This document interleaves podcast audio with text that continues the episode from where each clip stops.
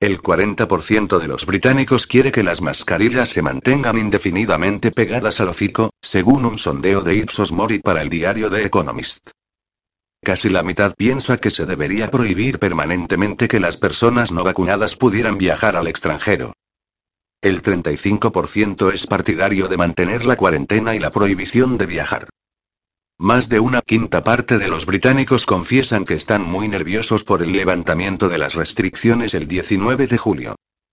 El 19% es favorable a que el toque de queda nocturno se convierta en permanente.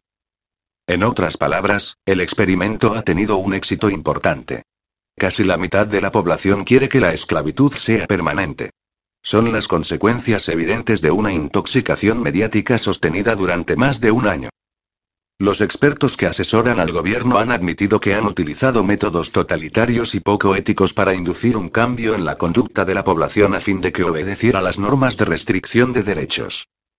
Dichos expertos han confesado que exageraron el riesgo de la pandemia y que sembraron el miedo a la muerte y a la enfermedad. El cambio en la conducta ha sido masivo y, al menos de momento, parece irreversible en amplios sectores sociales, como los ancianos.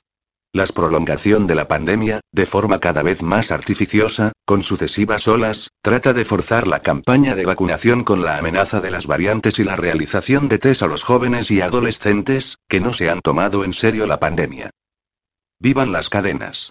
La nueva normalidad es una sociedad de esclavos. Veremos la suerte que el futuro les depara a la otra mitad que no acepta someterse como corderos, que no acepta más restricciones, ni más mentiras. Como dijo Fauci, no vacunarse es una declaración política. No obstante, muchos siguen creyendo que vacunarse o no es algo que solo concierne a la salud.